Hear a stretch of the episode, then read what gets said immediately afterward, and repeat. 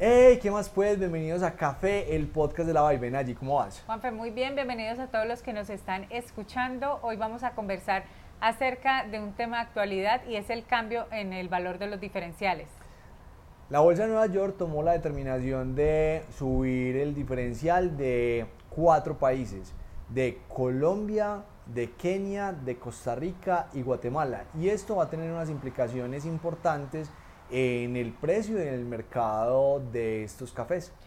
Y quiero empezar preguntándote a qué obedece este cambio en la bolsa, pero antes los quiero invitar a que se suscriban si nos están viendo en YouTube, se suscriban al canal, si nos están escuchando a través de Apple Podcast, Amazon Music o Spotify, también suscríbanse que todos los días estamos poniendo interesante información para ustedes. Este cambio obedece a que las los inventarios certificados en la bolsa en los últimos tres años han sido muy bajitos. En los últimos 18 años nunca se había visto que las bodegas de la bolsa estuvieran tan desabastecidas. Y esto no quiere decir que no haya café ofertándose en el mundo, sino que por fuera de bolsa los diferenciales han estado muy altos. Entonces no tiene ningún sentido que los países lleven el café a negociarse directamente en la bolsa. Y por eso es que toman la determinación de subir el diferencial de estos cuatro países para que haya un mayor incentivo para que lleven directamente su café a certificarse y empiecen a subir esos inventarios. ¿Y qué impacto tiene en el mercado interno de cada uno de estos cuatro países el aumento de los diferenciales? Bueno, estos diferenciales fueron subidos de la siguiente manera. Kenia y Costa Rica, que se estaban vendiendo a la par del mercado, suben a tener un diferencial de 10 centavos de dólar por libra.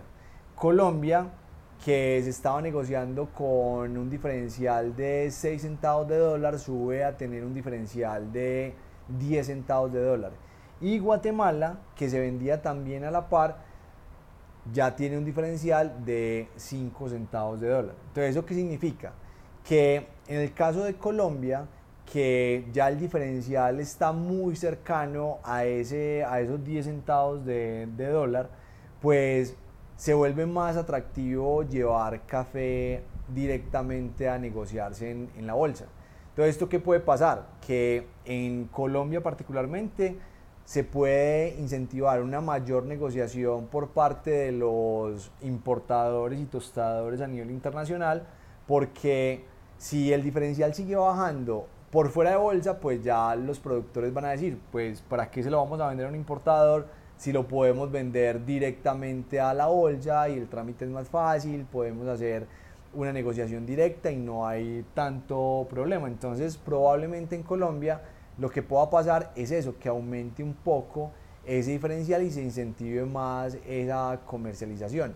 O de otro, de otro lado, pues también puede afectar esa, ese precio del origen, porque los compradores van a decir, bueno, ¿qué vamos a ir a comprar café a Colombia si ya el diferencial en bolsa está muy alto y ya no podemos subirle más? A ese diferencial del café colombiano si tenemos un abastecimiento por otro origen que tiene calidades similares y tenemos un diferencial más bajito. Entonces esos son los dos escenarios en, en el caso de Colombia. En el caso de Costa Rica y Kenia creo que no va a ser mucho la diferencia porque el diferencial de Kenia y el de Costa Rica está mucho más arriba, entonces no va a haber como una presión de los caficultores keniatas y costarricenses para llevar café a las bodegas de la bolsa, entonces no va a haber ningún problema. Y en el caso de Guatemala va a pasar también un caso parecido, porque el diferencial de Guatemala también está por encima de esos 5 centavos de dólar. Pero sí se va a incentivar a producir un café de mejor calidad porque están viendo que el mercado está respondiendo a esa diferenciación de mejores tasas y de mejores rendimientos en ese café. Y si están sintiendo que eh, lo que estamos conversando tiene un nivel de complejidad un poquito alto, de hecho los invito a leerse el libro de cómo ganar siempre en el negocio del café que precisamente desmenuzamos todo esto que acá conversamos a diario y en temas de mercado y de bolsa para que se entienda muchísimo más fácil, para que ustedes empiecen a saber realmente cuál es la dinámica del mercado, por qué se dan este tipo de singularidades y realmente cómo al final impacta a los negocios que estamos en la cadena productiva del café.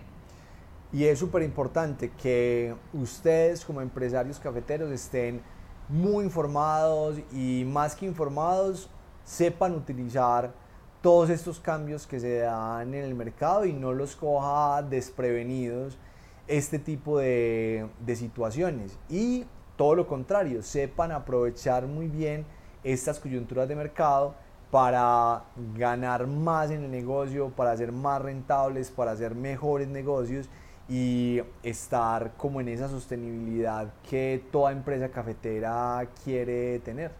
Esperamos que este episodio les sirva para elevar sus habilidades y para acelerar los resultados de su negocio del café.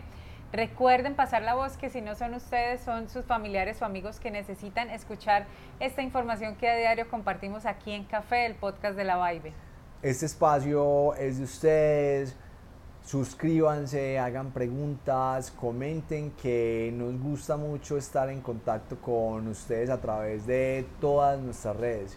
Que estén muy bien y que tengan muy felices cafés. Chao.